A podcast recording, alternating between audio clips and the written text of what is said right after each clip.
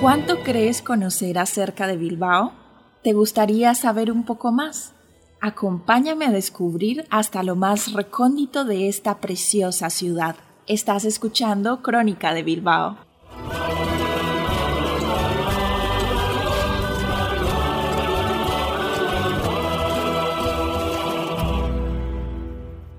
Bienvenido a un nuevo capítulo de Crónica de Bilbao. El día de hoy hablaremos de la estación de Saspicaleac, en el casco viejo.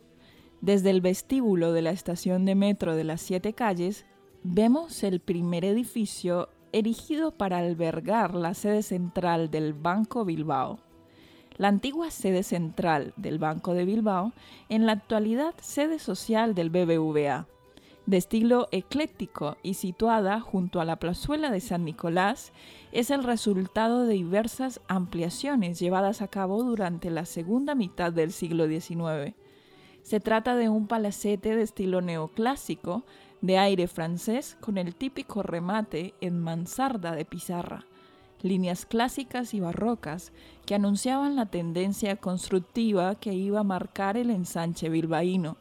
Ubicado en el denominado Solar de la Posada de San Nicolás, fue construido en el siglo XIX sobre planos del arquitecto parisino Eugène Lavalle, con las directrices del denominado estilo Beaux Arts, surgido en París a mediados del siglo XIX, y las obras fueron adjudicadas a los contratistas Jamaín Pere Fils de Burdeos.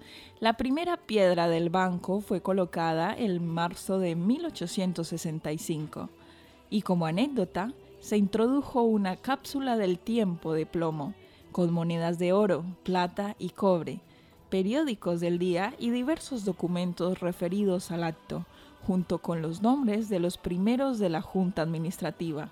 La obra costó la considerable suma de 395 mil francos. La nueva construcción fue terminada en 1868. Las posteriores ampliaciones y reformas fueron proyectadas por los arquitectos bilbaínos Severino Achúcarro y Enrique Epalza. Hasta aquí hemos conocido algunos detalles más de la estación de Saspicaleac.